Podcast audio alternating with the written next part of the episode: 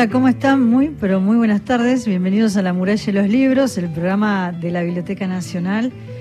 En la operación técnica estaba Marcelo Marín, los saludamos, buenas tardes. En la coordinación de aire, en la producción, Cristian Blanco.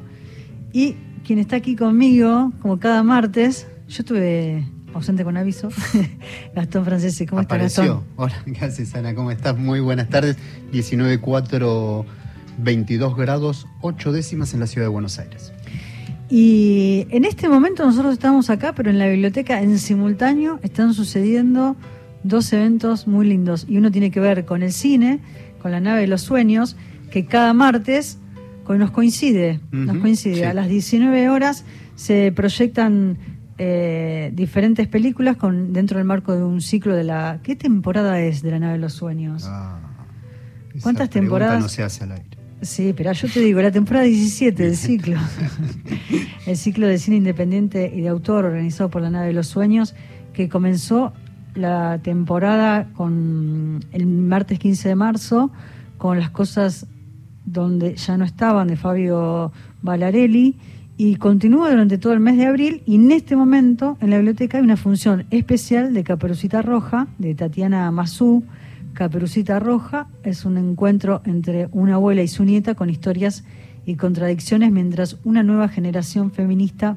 toma las calles. Hay una, es una reversión de Caperucita Roja. Antes que digas el segundo evento, déjame pasar dos avisos. Sí, espera para que doy el adelanto del martes que viene, ah, para quienes quieran ir a ver, la película del próximo martes, 26 de abril. Es el reconocimiento a la trayectoria de un gran músico, de Ricardo Saulé, y va a ser la proyección de Peregrino de Néstor Rodríguez Correa. Va a haber un encuentro con Ricardo Soule, colaboradores y amigos de su carrera artística, entonces esto va a ser el próximo martes en el Auditorio Borges, en Agüero 2502, primer piso, con entrada libre y gratuita. Voy a dar las líneas de comunicaciones. 1165 84 0870 es nuestra línea de WhatsApp y el contestador 0810 222 0870. Tienen 30 segundos para dejarnos su mensaje. ¿Vendrán a vernos en la Feria del Libro? Sí, ¿por qué no? Vamos a invitar a, los oyentes. ¿sí? ¿Cuándo vamos a estar? El próximo martes tenemos un gran, Otro programa. Tenemos muchos anuncios. Sí, tenemos un gran programa que invitamos a todos los oyentes para que nos acompañen el próximo martes 26. Vamos a hacer un programa especial desde el auditorio. Es un, auditorio histórico y mítico porque acá funcionaba Radio El Mundo. Y vamos a estar con Gauchos of the Pampa que hacen unas reversiones de los, de los famosos eh, hermanos Ábalos. Claro. Juan Gijena Ábalos, que es uno de sus integrantes, nieto de uno de los hermanos Ábalos, y, y, él armó esta agrupación, Gauchos of the Pampa, con estas reversiones de las canciones de, los hermanos Ábalos, y vamos a hacer una presentación oficial con la banda, con la orquesta, tocando en vivo en el auditorio de Radio Nacional. Así que va a ser el próximo martes una presentación en exclusiva para la muralla de los libros. Qué hermoso. Y el otro martes. Y el otro martes vamos a estar en la Feria del Libro. Vengan a saludarnos. En el móvil que ahí entre un pabellón y el otro está la camioneta de Radio Nacional, donde pasa la gente. Es justo, si, si, si sigue estando donde siempre está el móvil, es ahí al lado del patio de comidas. Así que nos gusta que nos vengan a saludar, que nos acerquen ahí al móvil. Sería lindo, la verdad que estaría muy bueno. Sí, en el marco de la, de la Feria del Libro. Aparte es lindo porque con Gastón y Cristian nos vamos más temprano a recorrer la feria, a ver el stand de la Biblioteca Nacional, que este año, la verdad, que es una gran alegría la presentación de, varios títulos de la editorial de la Biblioteca Nacional que se va a hacer en, la Feria del Libro. Y bueno, y ahí va a estar el stand, vamos a estar nosotros con el, con el móvil y vamos a recorrer la feria para contarles a los oyentes un poco de qué va este año la feria. Y el otro anuncio que tenía es que el miércoles 27 de abril, en la próxima semana, a las 18.30 horas, en el auditorio David Viñas del Museo del Libro y de la Lengua, en Avenida Las Heras 2555, y con entrada libre y gratuita, obviamente como todas las actividades de la Biblioteca Nacional, María Belén Aguirre, nuestra querida amiga tucumana, presenta un nuevo libro, La llave que abría se quebró ¿eh? Esto va a ser entonces el miércoles 27 de abril a las 18.30 horas. también me dijo que espera a todo el mundo que la vaya a Vamos, visitar. vamos a Por verla. supuesto. Sí. Y les decía, en la biblioteca están sucediendo varias cosas a la vez. Se inauguró Malvinas. Estuviste hablando con Fernanda Olivera, que es la curadora de la muestra. Traje este libro, Contar Malvinas, porque son esa especie de libros catálogos que edita la biblioteca, con fotografías, con imágenes. Muestra todos los ejes de la muestra de Malvinas y lo vamos a estar sorteando hoy. ¿A qué teléfonos? 11 65 84 0870 es nuestra línea de WhatsApp, como por ejemplo Mis Oídos en Encuentro Nacional, Luisa Balmagia, Jorge Elba, un equipo, un saludo desde San Telmo, Federico Herrero nos dice, y gracias a la muralla y los libros, Ana Costa, Gastón Francés y equipo por la información, un saludo desde San Telmo, Federico Herrero, teatro, director y profesor. ¿Eh? Beso grande y sigan llamando que vamos a sortear este libro catálogo de Contar Malvinas que forma parte de la muestra. Sus últimos tres números del DNI, 11 65 84 0870, línea WhatsApp, contestador 0810 222 0870. Y Cristian está con cara de cansado. No sé si, si me ves. ¿Dónde a mí. anduvieron? Estuvimos en Navarro hoy, esta mañana, ¿Qué hicieron en temprano. Y se viene un, un, gran rodaje sobre Gauchesca que está haciendo la Biblioteca Nacional en Navarro. ¡Apa! Así que fuimos un poco para recorrer el lugar. No quiere venir a hablar, ¿sabías? No, no quiere. No, Vení, vení. no, no quiere. Y no lo hagas ahora. Hoy hablamos todo el día. Hola, qué alegría escucharlos. Voy a ir a la feria y pasaré a saludarlos. Vivi de Moreno. Buenísimo, te esperamos ahí en, en el móvil de Radio Nacional. Y yo te decía, pasan varias cosas en simultáneo. Estamos nosotros acá haciendo el programa. Está el cine en el Auditorio Borges, que ¿Y tiene una acústica impresionante. Mira. Una acústica impresionante. Y la inauguración de una muestra de Bueno. Lea usted estos libros, Cultura Impresa, que abarca tres décadas, de 1900 a 1930. Ayer estuvimos en la Biblioteca Nacional con Gastón y conversamos con Florencia Obertali, que es la curadora de la muestra, investigadora y demás, y nos contaba un poco de qué se trata esta muestra, que quiero invitarlos a todos a que participen y que vengan a verla. Acá tenés un saludo. ¿De quién? A ver, ¿quién manda saludos? Vos, escúchame. Estoy con los no voy- escuchando hasta que entre al aula. Pedro Santos de Luca, te mandamos un Pedro, qué lindo, qué lindo mensaje. Bueno, les mandamos un beso, poesía dominguera, eh, se tiene que sumar acá todos los, todas las jirafas, Exactamente. ¿no? A, escuchar el programa. Ahora sí, vamos con la entrevista a Flor. Dale. Estamos en la Biblioteca Nacional para hablar de una inauguración de una muestra. Lea usted estos libros, Cultura Impresa 1900-1930. Y vamos a hablar sobre esta muestra con Florencia Ubertali. Ella es historiadora, curadora de la muestra, investigadora de la biblioteca. ¿Cómo estás, Florencia? Hola, ¿qué tal Ana? ¿Cómo estás? ¿Todo bien? Bien, un placer para vol- volver a hablar de libros con vos y me gustaría que cuentes un poco cómo surge esta idea de pensar en, en esta muestra y en este contexto de, de esta década en particular. Bueno, eh, originalmente eh, surgió la idea debido a que eh, nos dimos cuenta que hay una colección que se llama Los Pensadores, que es una colección que, que da origen a lo que después fue la editorial Claridad, eh, cuya historia y catálogo venimos reconstruyendo varios investigadores e investigadoras de acá de la biblioteca, que se cumplía este año 100 años de la primera aparición de esta colección de Los Pensadores, que fue una colección muy importante por, por, varias, por varios motivos, que después si quieren les cuento un poco mejor.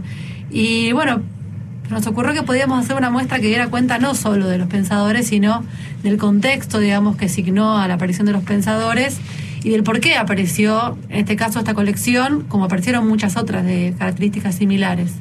Y tuvo que ver justamente con eso, ¿no? Con la, con la, mm, la expansión de la cultura letrada que comienza a fines del siglo XIX, principios del siglo XX, y que ya en la década del 20, eh, en, en Buenos Aires en puntualmente, pero también en otras ciudades del interior del país, ya es una, un fenómeno, se podría decir, eh, muy característico inclusive de, de la cotidianidad, del espacio urbano, de- del transporte público, o sea, la gente ya lee en todos lados y hay mucho material pensado para estos nuevos públicos.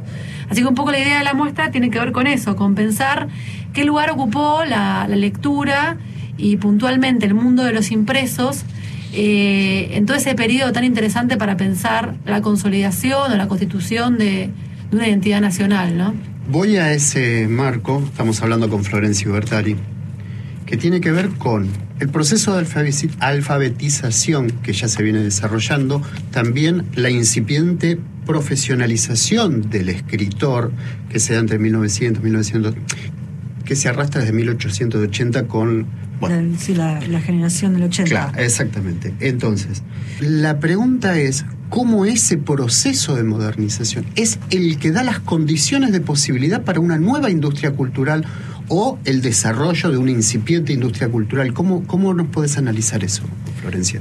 Bueno, son cosas que van de la mano, digamos. O sea, la alfabetización eh, la masiva, digamos, ¿no? Eh, como consecuencia de la educación pública, fue una de las condiciones sine qua non para que después pudiera desarrollarse una industria eh, editora, digamos. en primer lugar, los objetos que empiezan a, circular, en un primer lugar, dirigidos a estos nuevos públicos, digamos, lectores, son más bien en general publicaciones periódicas. Si el libro que parte de, la intención de la muestra tiene que ver con esto. El libro, a fines del siglo XIX, inclusive a principios del siglo XX, todavía era un objeto considerado de élite, digamos, ¿no? Empieza a haber algunas iniciativas como la Biblioteca de la Nación. Claro. Y ya existían, no es que no existían, pero eran casos mucho más aislados. Folletería popular se lo pueden. Claro, a fines, sí, todavía a fines del siglo XIX lo que leía la, mayor parte de la población podríamos considerar no letrada, o sea, no del sector más culto, ¿no? De esa elite intelectual que siempre existió y que siempre consumió libros, eh, eran fundamentalmente almanaques que eran como una, un objeto bastante curioso que va a estar expuesto en la muestra, que hoy en día ya es algo muy olvidado, nadie sabía, que nadie sabe que existieron ese tipo de impresos que eran como calendarios, pero que también tenían información eh, miscelánea, ¿no? De, artículos sobre información general, festividades, horóscopos, son objetos muy lindos. Había muchísimos, muchísimos, eso se, consumía masivamente. Y después, por supuesto, periódicos, pero que recién en el siglo XX eh, comienzan a, podremos considerar, a a aparecer los primeros periódicos comerciales, los primeros diarios comerciales. ¿Qué significa eso? Que no estaban vinculados necesariamente a una facción política, sino que se sostenían por las ventas, por la publicidad, ¿sí? los primeros emprendimientos que fueron la razón y después se crítica, ¿no? de Botana, que es el que más conocemos, porque bueno, fue en ese sentido el primer diario que revolucionó industria del periodismo.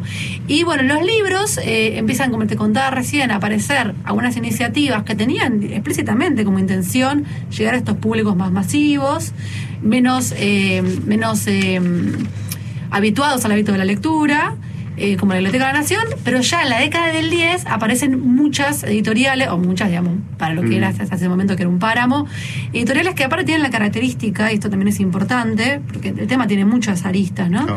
Eh, en que estos libros aparte se producen en nuestro país, o sea, muchos sellos editoriales que tenían eh, base en España y tenían acá casas editoriales, o sea, quizás salían con el sello de la casa argentina, digamos, pero se hacía lechura, se imprimía, etcétera, en Europa. Eh, ya la década del 10, además, esto es otro, otro costado, también la muestra, la muestra quiere dar cuenta, empieza a haber una industria nacional del libro, que es algo muy importante, que después se va a ir desarrollando, ¿no? Por supuesto tiene que ver con contexto, con eh, la Primera Guerra Mundial en Europa, bueno, hay una serie de cosas como siempre que hacen, que permiten, ¿no? Que, se, que haya un caldo de cultivo. Eh, pero bueno, ya en la década del 10 arrancan los primeros editores modernos, es decir, editores que empiezan a pensar el libro como un posible negocio, que antes era imposible de pensarlo, ¿no? Ese era un objeto que circulaba en círculos muy reducidos. Ya en la década del 10 es, como decías bien vos, se empieza a pensar como industria cultural, ¿no? Eh, algo masivo, plausible de ser comprado por inclusive un trabajador o una trabajadora.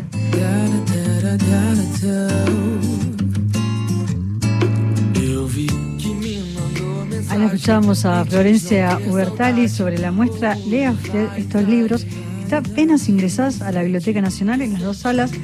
Y vamos a escuchar a Charo Bogarín, que en el marco del ciclo Músicas Originarias, escuchamos, organizado por el Centro de Estudios sobre Pueblos Originarios, va a estar el 11 de mayo con entrada libre y gratuita a las 19 horas. 11 de mayo, 19 horas. Charo Bogarín.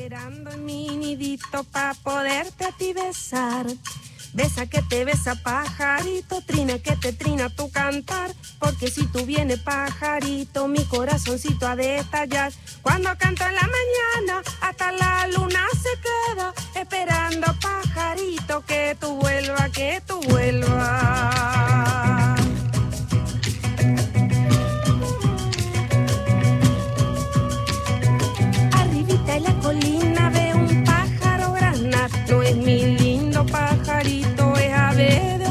Corral, es ave de otro corral, ese plumón coco. Vamos con la segunda parte entonces de la nota con eh, Ubertali. Estamos conversando con Florencia Ubertali. Ella es historiadora, curadora de la muestra Lea usted estos libros, Cultura Impresa, que abarca el periodo de 1900 a 1930. En la Biblioteca Nacional de abril hasta agosto de este año está en la sala María Elena Walsh, en la sala Leopoldo Lugones, cuando uno ingresa por la planta baja de la Biblioteca Nacional. Y pienso, con todos estos materiales, de qué forma, cómo pensaste y cómo trabajaste la curaduría. ¿Qué contar? Claro, sí, bueno, eso siempre, eso pasa siempre en las exposiciones, ¿no? Porque hay tanto además. Eh, lo que quisimos, sobre todo, elegimos de alguna manera dos ejes principales. Uno que tiene que ver con esto que hablábamos recién, que es más vinculado con el soporte, con la materialidad de los objetos impresos, ¿no? Eh, y con dar cuenta de eso para que bueno, públicos amplios puedan tener algún tipo de contacto con esa materialidad, porque a veces uno piensa cómo eran los libros o los objetos impresos que empiezan a leer esos sectores populares a principios del siglo XX. Bueno, esto nos que los libros folleto, que son una especie de híbrido entre una publicación periódica y un libro, ¿no? De hechura muy barata. Los almanaques también se daban en otros países, ¿no? Porque en Europa, en España, en Portugal también aparecía este formato de almanaque la literatura de Cordel era, por ejemplo, los patua eh, se llamaban en, Francia.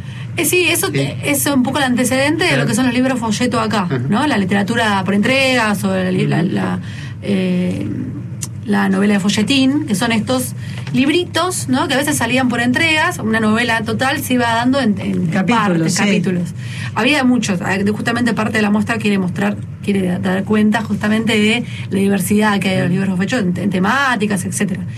Pero después lo que también quisimos un poco dar cuenta es la aparición de estos públicos, porque uno cuando piensa en estos públicos lectores nuevos, piensa en una especie de masa heterogénea, que de hecho lo eran, pero justamente parte de lo interesante de este periodo es que también se empieza a segmentar ese público, es decir, como se, se empieza a pensar en un público, en un consumidor también, en un potencial negocio, como sucede hoy, ¿no? Que el mercado está súper segmentado, ¿no? Se estudia. Bueno, en esa época también sucede. Y hay, por ejemplo, literatura muy destinada especialmente a las mujeres, ¿no? Que es un público también novedoso en el siglo XX, porque son mujeres que ya están alfabetizadas, que en el siglo XIX era mucho menos común. Si era difícil que un hombre de sectores populares estuviera alfabetizado, menos una mujer. Y además las infancias, que también es algo novedoso, que se empieza a pensar en un mercado editorial para las infancias. Entonces, bueno, y para el trabajador, ¿no? El trabajador, la trabajadora, eh, muy vinculado al fenómeno de la Revolución Soviética, ¿no? Empieza a aparecer muchas editoriales destinadas específicamente a formar a estos trabajadores y trabajadoras eh, desde una perspectiva de izquierda, ¿no? Ahí quizás, y ahí está lo interesante, se combinan estos casos cierta vocación, si se quiere, más militante, ¿no? Pedagógica, con la posibilidad de un negocio, ¿no? Hasta dónde llega una cosa y otra, bueno, es, es algo que todavía hoy eh, se discute, se estudia, ¿no? Pero la otra, la otra, la otra cara de la muestra que, intentamos desarrollar, eh, que no tiene tanto que ver con la materialidad de los objetos eh, impresos, tiene que ver con estos públicos, ¿no? Como, cómo se empieza a construir un imaginario en torno a esos públicos. Tiro unas notas a pie y, vos y vos le das un contexto que me parece más interesante. Manuel Galvez en 1910, el proyecto de la Cooperativa de Buenos Aires. En los 20 los proyectos editoriales de Boedo y Florida, como vos decías, Los Pensadores, Editorial Claridad, y Francisco Colombo con esas lujosas ediciones que también empieza a trabajar. Pero también está Rojas con la Biblioteca Argentina, y también dentro de la idea de esa reforma educativa que está planeando en la UBA. Es un momento muy rico también para pensar. Claro, que ustedes piensen que en ese momento, en esas primeras tres décadas, hasta 1930, la radio recién en la década del 30 se masifica fuertemente, ¿no? No existe la televisión, faltan varios años. Es decir, ¿cuál es en ese sentido el dispositivo o el vehículo protagonista para empezar a transmitir ideas, determinadas formas de pensar el mundo y sobre todo determinadas formas de pensar la argentinidad, el objeto impreso, ¿no? En todas estas Por eso también es tan rico en esta etapa, no es que no sea rico ahora, ¿no? De hecho está lleno de gente que estudia el mercado editorial y es un tema re interesante, pero en esa época es muy privativo, es decir, por fuera de lo que era el teatro, ¿sí? el teatro popular que ya existía, eh, pero que es mucho más difícil hoy de reconstruir, porque, bueno, justamente el teatro tiene algo del, aquí y el ahora, ¿no? Eh, esos objetos impresos son, eh, por excelencia en ese momento, la principal vía de comunicación y de construcción de determinadas subjetividades, ¿no? de, eh, de construcción de una trama en relación a lo que era la nación en ese momento. Y, y bueno, todo lo que vos mencionás, sí, es muy difícil sinteti- sintetizar lo que es la vida de la cultura impresa en estas décadas porque hay muchísimo. Vos mencionabas a Rojas, Rojas tuvo un proyecto, igual que lo tuvo Ingenieros. Pero la diferencia quizás con ellos es que sus proyectos, si bien tenían cierta vocación formativa, pedagógica, no van a ser eh, objetos que circulen masivamente por esos sectores populares. Ahí también hay que pensar cómo se interpela a esos nuevos públicos. Vos pensás que algunos títulos sean aburridos para... Eso estaba pensando en los temas, de qué manera Claro. se planteaban los temas y que además había muchos escritores ¿no? que empezaban a, a publicar a, a través de, de- de estos diarios, digamos. Claro, bueno, la figura del escritor, la aparición del escritor profesional en los diarios, inclusive en los libros, y en los libros folleto ni hablar, ¿no?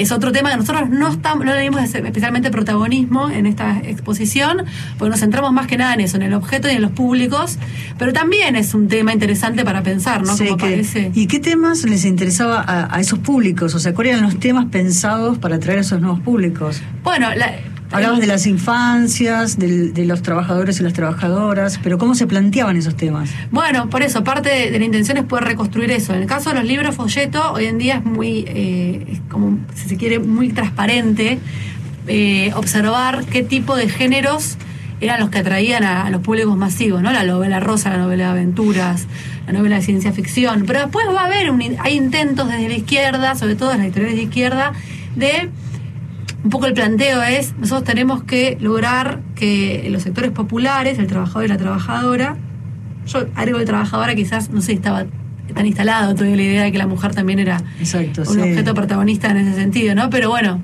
un sujeto, mejor dicho, protagonista. Pero eh, que empiezan a decir, no, bueno, tenemos que empezar a poner a disposición de estos públicos material de alta cultura, de calidad, ¿no? Que es otro tema muy polémico hoy, ¿no? ¿Qué es la alta cultura? Beatriz Arlo trabajó esto, ¿no? En, en, en, su, en varios de sus libros. Y empiezan a, a repensar justamente las temáticas. Lo primero que dicen es hay que empezar a poner a disposición de estos públicos eh, autores universales de la alta cultura. Digamos, hay que poner a disposición de ellos y de ellas, de estos sectores que de alguna manera fueron expropiados de la posibilidad Pero de con un afán pedagógico. Claramente, sí. Como un afán de censo social, digamos, ¿no? Piensan que en ese momento, y eso también la muestra intenta dar cuenta a través del lenguaje publicitario, que está, eh, la, muestra también incluye, además de material bibliomerográfico eh, y de foto, fotográfico, incluye muchas, una selección de publicidades que giran en torno al tema de la cultura letrada. A cómo la cultura letrada en ese momento es concebida como una herramienta de ascenso social. ¿sí? La- la lectura tiene toda una carga simbólica en ese momento, que no es desdeñable, es muy importante. Inclusive mucho más que lo que puede hacer la radio y la tele, que la radio y la tele no tienen esa carga de, porque justamente no tienen una historia previa, esa carga de ese plus de estatus, ¿no? que la, literatura sí tiene. Entonces, hay varios emprendimientos que lo que dicen es, no hay que intentar que ahora que la literatura no sea, o mejor dicho, literatura para los sectores populares, no recaiga, entre comillas, en, eh, en mala literatura, ¿no? Literatura berreta. Eh, vu- vuelvo a insistir, en los términos de ese momento. Entonces hay que empezar a editar eh, literatura de calidad. Así que eso también es un lindo es un tema interesante para pensar en esa en esa época y que la muestra intenta registrar esa diversidad cuando un, lector iba a comprar un libro o un libro folleto o una publicación periódica, bueno, se encontraba en que había muchas propuestas que decían, comprame porque además esto no es berreta, esto no está pensado para la chusma, esto está pensado para que vos asciendas socialmente, para que te formes. Eso también Sí, para una- educar, un poco lo que decías Gastón. a veces es una estrategia de marketing, eso es difícil hoy en día de discernir, pero a veces es una estrategia de marketing, como por ejemplo la, la- la novela universitaria es hermosa, el nombre, ¿no?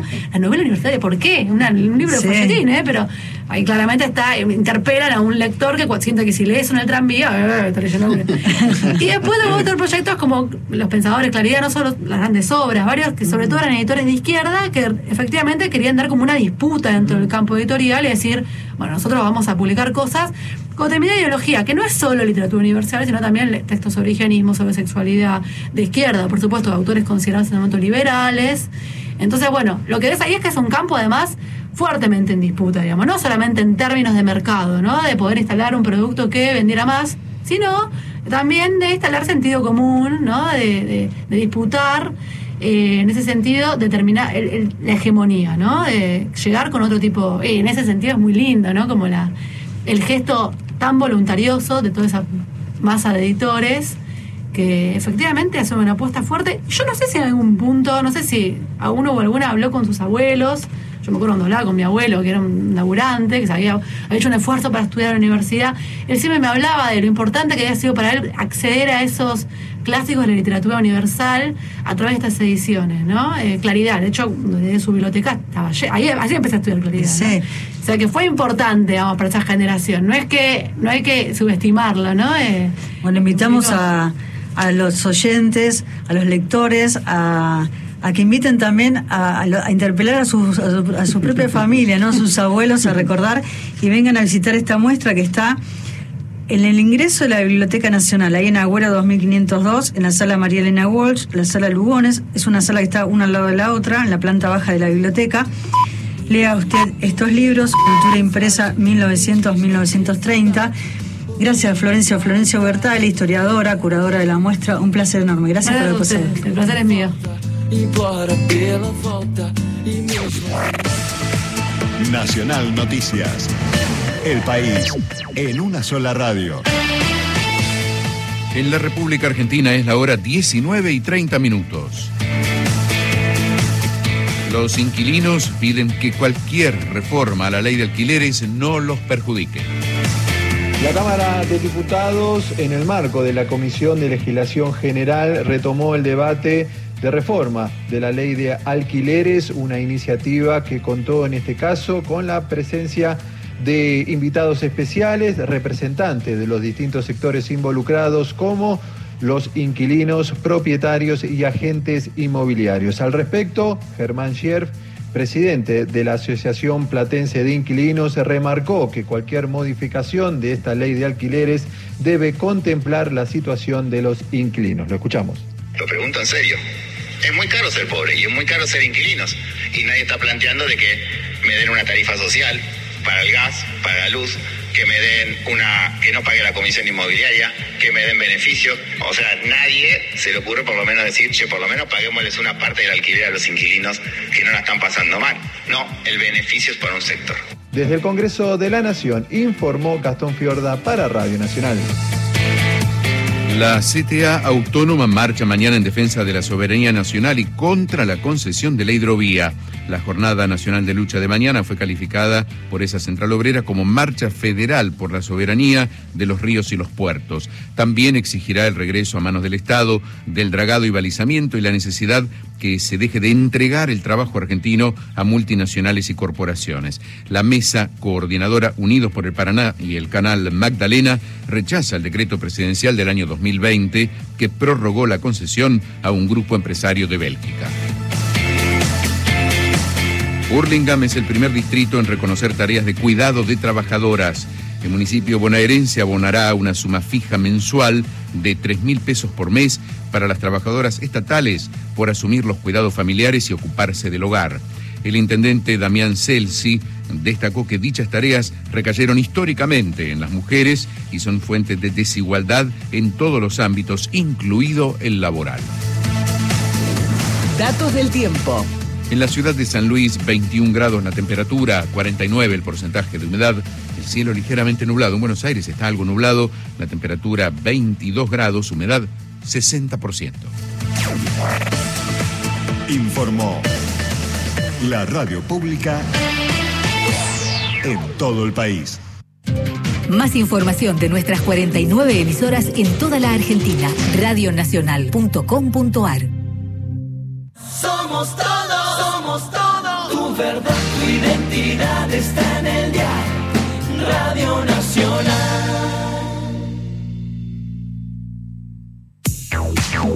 Continuamos en La muralla y los libros. Ahí estamos escuchando Es Amor, que es la presentación del segundo disco de la cantante y compositora Lorena Armida, que va a estar en el Auditorio Borges este viernes a las 19 horas. Es Amor explora el bolero, el género del amor romántico por excelencia desde una visión actual. El disco cuenta con músicos invitados, Magalí Otazo en voz y Gastón Puleno en percusión y voz. Lorena Armida es cantante y docente desde hace 20 años y presenta este disco este viernes con entrada libre y gratuita en el Auditorio Borges de la Biblioteca Nacional.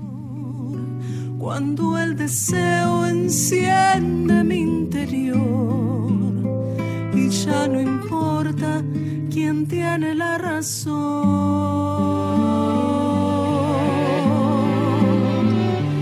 Es amor, Estamos románticos. ¿Sos romántico vos o no? Así te reí. No, ya pierdo toda la serie. 11 65 84 0870. ¿Van a llamar? Esperemos. Quiero que alguien llame. no sé si me 0810 222 0870. Para mí cortó el ¿Te- teléfono, ¿Te el que está ahí los atrás. boleros o no? No, no? no te veo con los boleros.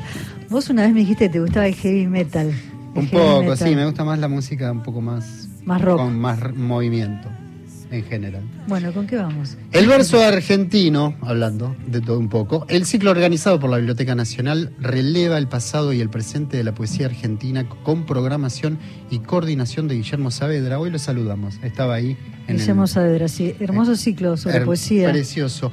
Eh, reflexiona sobre esta actividad cultural a través de tres ejes: rescates federales, revistas de revistas y el miércoles, mañana, 20 de abril, agenda de poetas, tradiciones en pugna y modos de legitimación en la poesía argentina actual. Participan Teresa Arijón, Bárbara Veloc y Daniel Freidenberg. ¿eh? Mañana, 20 de abril. Y mañana a la mañana, en la sala Augusto Raúl Cortázar de la biblioteca, a las 11, tribuna abierta en la Biblioteca Nacional, los desafíos del gobierno y de les trabajadores, la coyuntura en debate. Participan Juan Sasturain, director de la Biblioteca Nacional, Agustín Rossi, ex ministro de Defensa, Ana Castellani, la secretaria de Gestión y Empleo Público, Pepe Di Paola, sacerdote integrante del movimiento de curas villeros, y modera Inés Barbosa, secretaria de Coordinación Militar en Emergencias. Entonces, mañana a las 11, en la sala Augusto Raúl Cortázar, los desafíos del gobierno y les trabajadores. Vamos con una recorrida por Mendoza con Antonio Di Benedetto. ¿Qué te parece? Escritor, poeta, periodista, una gran obra El Rafa Hernández nos trae un cuento. de Antonio de Benedetto. Bizcocho para las polillas. Puede apolillarse una persona, se dice, cuando se retira, cuando hace de la soledad su compañera. Puede, sí, puede apolillarse. Es mi caso, como todos saben. Todos lo saben porque me ven. Todos, asimismo, desconocen las causas.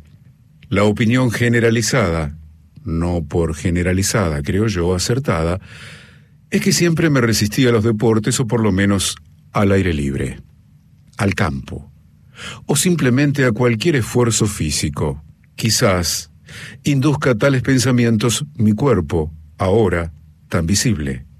Es posiblemente mi castigo. En esto tiene que consistir. Porque esto de apolillarse, esta palabra rancia que me ha ocurrido, tomó posesión de mí como menos podía esperarlo, sin haberlo esperado nunca, claro está. La polilla, este ejército ciego y famélico, me come. Me come paciente, pero activamente, cuanta ropa me pongo para cubrirme sin dar alivio no solo a mi pudor, sino a mis carnes metalizadas por el frío. Todo es imposible contra ellas. Cualquier trapo que me caiga encima suscitará, no digo su apetito, que debe ser implacable, sino su decisión de cumplir una especie de abominable mandato que me persigue. Devoran, me dejan con los brazos cruzados sobre el pecho y desaparecen. Desaparecen. Pero yo sé, avisado por la experiencia, que siempre volverán. Nada puedo contra ellas y tampoco, Cristo, puedo contra mí. No es solo porque al tomar el revólver las polillas se comerán las balas, sino porque sino porque yo quiero vivir. Yo quiero vivir. No sé para qué, pero quiero. Lo único que pido es que se me libre de las polillas, que se me permita andar por la calle oculto como todo el mundo, dentro de un traje. La gente no se acostumbra y casi no me tolera. Al principio yo cultivaba la esperanza de que se habituaran a verme, como les ha sucedido con el hombre sin piernas y tantos otros desdichados que tienden la mano, si es que la tienen. Pero no. Lo único que legalmente no se me impide es andar libremente por la calle, ir a la confitería y al cine, o a donde necesite o puramente quisiera presentarme, con esa disposición al simbolismo que, con el pretexto de sobrepasarla, elude la realidad. Se ha entendido que yo, por algún designio que nadie explica, soy el símbolo de la pobreza. Es un error. No se animan a ver la realidad escueta y simple. Estoy sin ropas porque las polillas me las comen. Antonio Di Benedetto.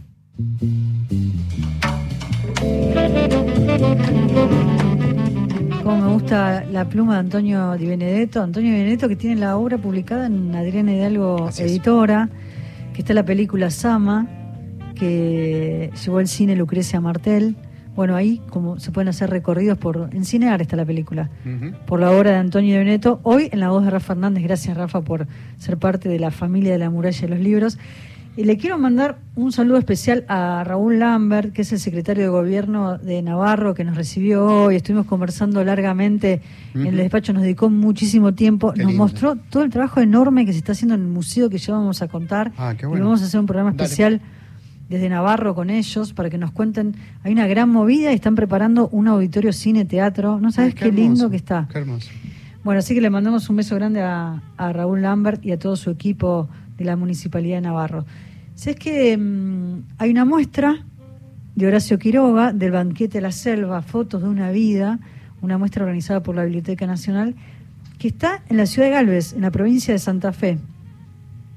Eh, se inauguró el martes 12 de abril a las 19 horas y está en el microcine DTC, que es el microcine dispositivo territorial comunitario, en la calle Liniers 1470, en la ciudad de Galvez, provincia de Santa Fe.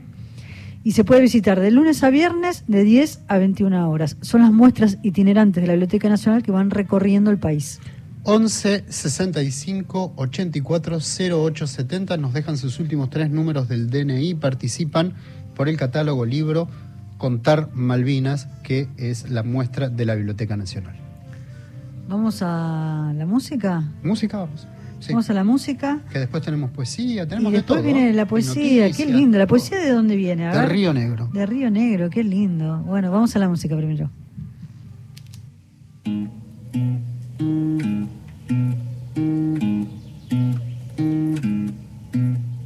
Vamos por un camino añejo somos, almas que lleva el tiempo sombras, cargando su pasado siembra, de los que no han estado pasará, pasará. Deja que te susurre el viento, viaja sin pena ni lamento todo lo que creí perdido labrará.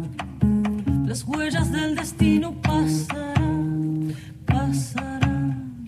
Pasa manos,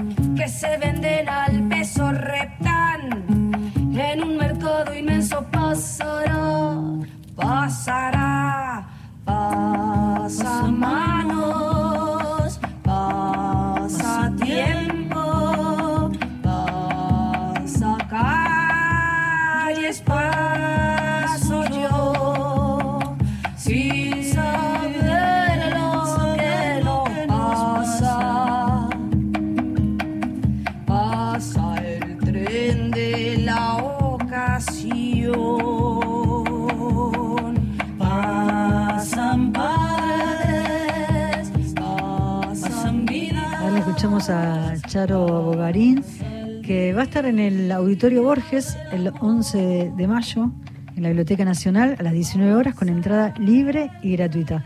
Vamos a contarles algunas de las actividades Dale. que también se suman a lo que contamos hoy de la Biblioteca Nacional. El mito gaucho, la muestra organizada por la biblioteca, retoma el nombre del célebre libro del filósofo Carlos Astrada, proponiendo un recorrido por la historia de la literatura gauchesca. Esta muestra va a estar hasta fin de año, tienen tiempo de venir a verla, está en la sala Leopoldo Marechal, que es la sala que está en el primer piso de la biblioteca, y también está en la Plaza del Lector Rayuela. Este recorrido abarca desde sus inicios en los tiempos de la independencia, pasando por los clásicos del siglo XIX como Fausto, de Estanislao del Campo, o Martín Fierro, de José Hernández, hasta llegar a su consolidación en el centenario del país en 1910. Eh, les decía que en simultáneo está en la Plaza Lector Rayuela, ahí hay una serie de, de fotografías sobre gauchos y gaullos de Cristian Delgado, porque mm, en Brasil están los gaullos, Los ¿viste? que tocan la guitarra. Me acuerdo cuando vino Raúl Barbosa, ¿te acordás que nos hablaba de los gaullos? De Cristian Delgado les decía esta serie de muestras, de fotos, donde se observa la pervivencia de la cultura criollista en el presente, tanto en Argentina como en Uruguay y en el sur de Brasil, con entrada libre y gratuita, el mito gaucho. Yo tengo una noticia que es que la Biblioteca Nacional realizó visitas a las bibliotecas públicas de las provincias de Córdoba del 4 al 7 de abril, de acuerdo a lo establecido en el plan de federalización de la Biblioteca Nacional Mariano Moreno. La subdirectora Elsa Rapetti y responsable de la sede de Juan Fichol de la ciudad de Córdoba, Raúl Tamargo, recorrieron las bibliotecas públicas municipales de la provincia de Córdoba. Los objetivos centrales del plan se sustentan en la posibilidad de realizar actividades conjuntas, brindar asistencia técnica y recuperar el patrimonio local de sus autores y autoras para ser incorporados a la Biblioteca Nacional. Bueno, y si están por Zárate, en la Facultad de Derecho, en la sede Zárate, que es, eh, está en Rivadavia 375, en Zárate, la provincia de Buenos Aires, está la muestra de historietas por la identidad, que fue una gran muestra que se hizo en la biblioteca, es una muestra itinerante, y va a estar hasta el 25 de abril, la pueden recorrer de las de 16 a 20 horas en la Facultad de Derecho, les decía, Rivadavia 375, en Zárate, de lunes a viernes. ¿Nos vamos a Río Negro o nos vamos con la poesía? Sí, con David González, que está radicado en Vietma desde el año 86, que realiza el taller literario Rayuela con Lidia Rabone de Juniken en 1989 y tiene un largo, una larga trayectoria eh, que ya la vamos a contar. Pero primero, ¿qué te parece si escuchamos en su propia voz su poesía? Me encanta. Alfonsina Storni.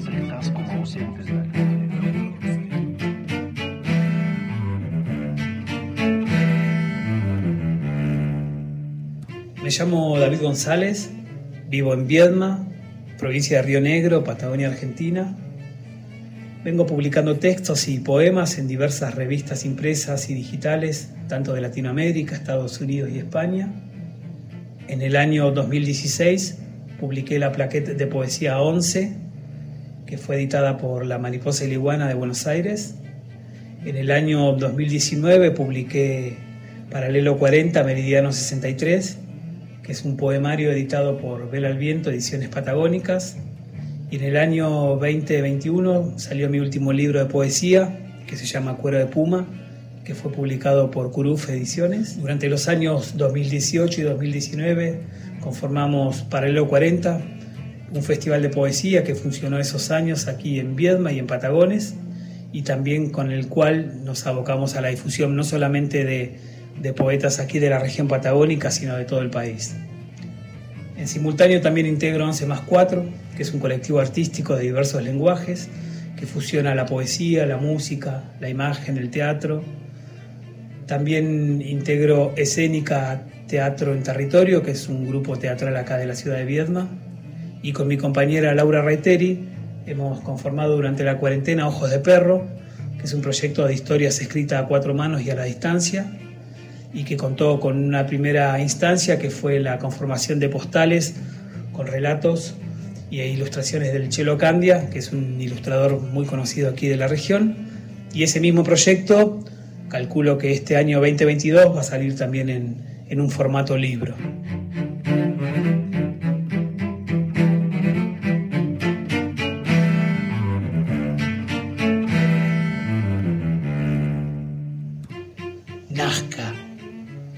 Reciba los nutrientes necesarios para desarrollar su cerebro. Siéntase el perro de Pavlov antes de saber que existe algo llamado así. Tenga una familia disfuncional. Lea siempre cualquier cosa que caiga en sus manos.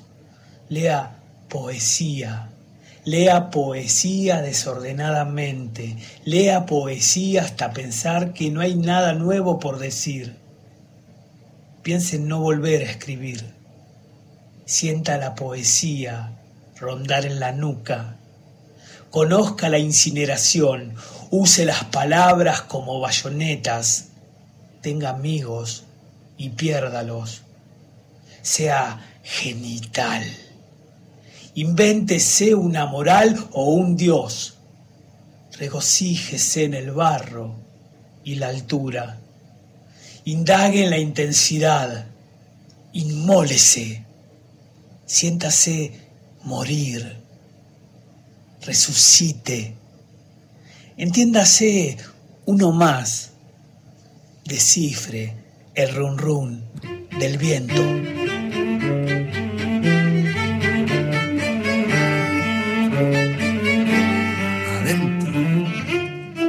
Ceremonias creativas son un huevo de serpiente sostenido por dos palos. Ambas manos, entrelazadas, tornan en espiral la sombra, cierran el occidente que habito y me habita.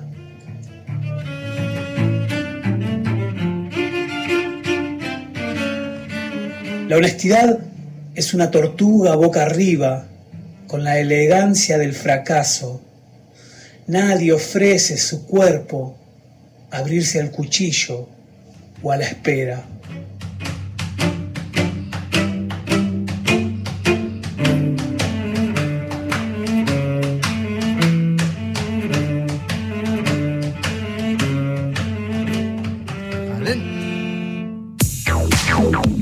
Continuamos en La muralla y los libros. Y pasó en la poesía hoy David González, radicado en Viedma, participó en diversas ferias de libros y eventos culturales de Argentina, entre ellas Fiesta de la Palabra Bariloche, la Feria del Libro de Viedma, la Feria Internacional del Libro de Comodoro Rivadavia. Publica textos y poesía en publicaciones literarias, suplementos culturales y páginas web culturales y poéticas de Latinoamérica y Europa. Participó en las antologías Derivas Urbanas en el 2020, Por Senderos No Pisados, Poesía, Fondo Editorial eh, Río Negrino. Yo vengo a ofrecer mi poema, Poesía de Colombia, entre tantas otras cosas que hizo porque eh, participó también en el video de la campaña Somos un montón de abuelas de Plaza de Mayo, producida por Minga Comunicación Cooperativa. Gracias, David, por haber participado hoy en La Muralla con tu poesía.